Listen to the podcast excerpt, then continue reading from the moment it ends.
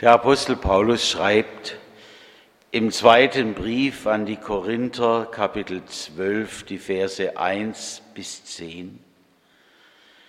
Gerühmt muss werden. Wenn es auch nichts nützt, so will ich doch kommen auf die Erscheinungen und Offenbarungen des Herrn. Ich kenne einen Menschen in Christus. Vor 14 Jahren ist ist er im Leib gewesen? Ich weiß es nicht. Oder ist er außer dem Leib gewesen? Ich weiß es nicht. Gott weiß es. Da wurde derselbe entrückt bis in den dritten Himmel. Und ich kenne denselben Menschen, ob er im Leib oder außer dem Leib gewesen ist, weiß ich nicht. Gott weiß es der wurde entrückt in das Paradies und hörte unaussprechliche Worte, die kein Mensch sagen kann. Für denselben will ich mich rühmen. Für mich selbst aber will ich mich nicht rühmen, außer meiner Schwachheit. Denn wenn ich mich rühmen wollte, wäre ich kein Narr, denn ich würde die Wahrheit sagen. Ich enthalte mich aber dessen, damit nicht jemand mich höher achte, als er an mir sieht oder von mir hört. Und damit ich mich wegen der hohen Offenbarungen nicht überhebe, ist mir gegeben ein Pfahl ins Fleisch, nämlich des Satans Engel, der mich mit Fäusten schlagen soll, damit ich mich nicht überhebe. Seinetwegen habe ich dreimal zum Herrn gefleht, dass er von mir weiche. Und er hat zu mir gesagt, lass dir an meiner Gnade genügen, denn meine Kraft vollendet sich in der Schwachheit. Darum will ich mich am allerliebsten rühmen meiner Schwachheit, auf dass die Kraft Christi bei mir wohne.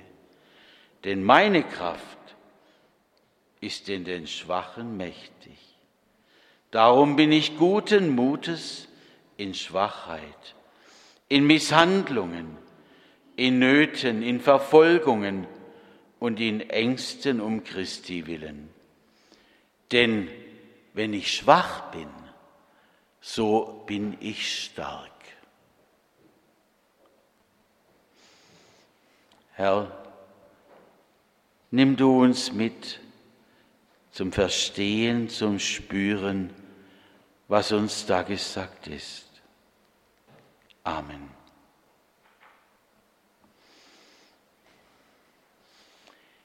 Ja, wir spüren es wirklich beim Lesen und beim Hören, wie schwer das dem Paulus fällt, über etwas zu berichten, was er wohl, auch wenn er nur am Anfang sagt, ich kenne einen Menschen, was er wohl selber erlebt hat. Das zeigt ja der zweite Teil unseres Abschnittes. Es scheint ihm aber wichtig, dass es endlich heraus kann. Und so schreibt er es seinen Korinthern. Paulus lässt dabei vorsichtig auch Dinge von sich heraus, die wohl vorher keiner von ihm wusste. Er wurde entrückt. Zweimal heißt das da in unserem Text. Was ist das eigentlich? Entrückt werden. Also der Schrank da hinten, der steht da und wenn ich ihn wegrücke, dann ist er nicht mehr an seinem Platz. Der muss übrigens auch bald mal weg, weil in ihm der Holzwurm ist. Ähm, vielleicht hat jemand eine so große Sauna, dass wir ihn mal eine Nacht reinstellen können. Aber das vergessen Sie jetzt wieder. Auf jeden Fall entrückt er war nicht mehr an seinem Platz. Er war womöglich nicht mehr in seinem Leib. Einmal berichtet er, durfte er sogar bis ins Paradies vorstoßen. Und ihm scheinen die Worte zu fehlen für das, was er da erlebt hat, wie es da war. Herrlich muss es gewesen sein. Haben Sie auch schon mal darüber nachgedacht, wie es Ihren Eltern oder Großeltern jetzt geht oder irgendeinem Angehörigen, der nicht mehr unter uns hier lebt?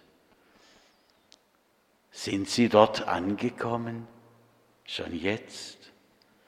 Können Sie uns womöglich sehen? Mein Vater zum Beispiel, wenn er von dort sieht, wie ich einen Hefezopf eintunke, das konnte er nicht ausstehen. Was wird er jetzt denken? Weil ich es immer noch gern mache. Er hat es mir zu Lebzeiten streng verboten. Und wenn ich dachte, er ist nicht da und hatte gerade einen Hefezopf in der Tasse, dann kam er ganz bestimmt zur Tür herein und hat mich niedergemacht. Aber dort ist ja vieles nicht mehr wichtig. Dort ist Friede. Menschen und Tiere wohnen einträchtig beieinander. Keine Krankheit bedroht einen mehr. Kein bitteres Leid wirft seine Schatten über die Erlösten. Ja, wenn wir dem Paulus zuhören, spüren wir es. Da dürfen wir uns richtig darauf vorfreuen. Und wer hier glaubt, der darf das schauen und erleben. Aber gerade wie der Paulus jetzt so weit oben ist, da denkt er etwas anderes. Ich bin noch auf der Erde. Ich könnte mich jetzt zwar rühmen, ich hätte allen Grund dazu, weil ich das erlebt habe. Vielleicht sagt der Satan sogar zu ihm, da kannst du mächtig stolz drauf sein, Paulus, was du schon erleben durftest. Aber Gott hat vorgesorgt, dass es ihm nicht zu wohl wird. Kennen Sie das auch? Wenn wir den Kopf hochhalten, da kriegen wir ganz oft eins drauf. Ich war gerade so etwa 18 Jahre alt habe in Heilbronn im Haus des Handwerks musiziert. Ich war eigentlich nur ein Nebenpunkt. Das andere war bei der Freisprechung der Gesellen, war es die Reden, die die Hauptsache waren. Danach kam der Zeitungsreporter zu mir, da muss ich einen Artikel schreiben über Sie, weil die mir mehr zugehört hat. Ach ja klar, gell, die Reden. Okay, auf jeden Fall, ich war sowas von stolz, schaute immer wieder in die Zeitung, ob da jetzt was kommt. Und es kam. Und es kam sehr schön. Nur eines hatte der Zeitungsreporter falsch gemacht. Er hatte den letzten Buchstaben meines Familiennamens vertauscht und aus dem R ein L gemacht. So kriegt man immer wieder zur rechten Zeit auch einen Dämpfer, dass man weiß, wer man wirklich ist. Paulus muss es viel schlimmer ergangen sein. Er redet von einem Pfahl, der ihm da ins Fleisch getrieben worden ist. Wir sehen ihn gleich. Vielleicht hat er so ausgesehen wir wissen das nicht. Was ist dieser Pfahl, der im Fleisch steckt bei Paulus? Wir hören nirgends sonst davon und deshalb haben wir keine Anhaltspunkte. Aber es muss etwas gewesen sein, was ihm sehr, sehr wehgetan hat. Vielleicht waren es stechende Schmerzen, so wie man sie bei einem Bandscheibenvorfall verspürt. Vielleicht war es eine Behinderung Vielleicht waren es Anfälle, die plötzlich kamen. Jedenfalls belastet es den Paulus fürchterlich. Und er betet, Herr, nimm doch das weg, bitte. Du hast mich doch beauftragt, dein Bote zu sein in der ganzen Welt. Und da kann man sich nicht ins Auto setzen. Er musste hinlaufen oder mit dem Schiff hinfahren. Ich brauche meine ganze Kraft für diesen Dienst. Bitte nimm mir diesen Pfahl weg. Hilf mir. Und was hatte ihm Gott geantwortet? Hast du nicht schon vieles bekommen? Du warst doch einer der Hauptgegner, der meinen Sohn verfolgt hat wie kein anderer. Und dennoch habe ich dir verziehen, vergeben. Ich habe dir meine Gnade geschenkt. Du durftest ganz neu anfangen. Ich habe dich, ausgerechnet dich, Paulus, zu einem wichtigen Menschen in meiner Gemeinde gemacht. Lass dir an meiner Gnade genügen, denn meine Kraft vollendet sich in der Schwachheit. Das, Paulus, soll dir genug sein. Alle Last nehme ich nicht von dir ab, aber ich trage sie mit dir. Denn gerade da, wo du schwach bist, da kannst du meine Hilfe ganz besonders spüren. Wenn du unten bist, dann kannst du auch denen in der Gemeinde viel mehr zuhören, die auch so unten sind und sie verstehen.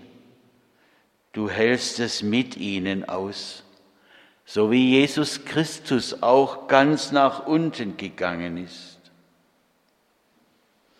Ja, belässt er, unser Herr, es auch bei unserem Pfahl im Fleisch, den wir vielleicht mit herumtragen, obwohl es kaum ein anderer wahrnimmt, was uns alles belastet, damit auch wir wirklich spüren, Gottes Kraft ist in mir, schwachem Menschen, mächtig.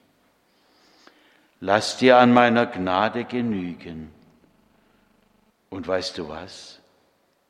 Das Schönste steht noch aus für dich und für mich. Amen.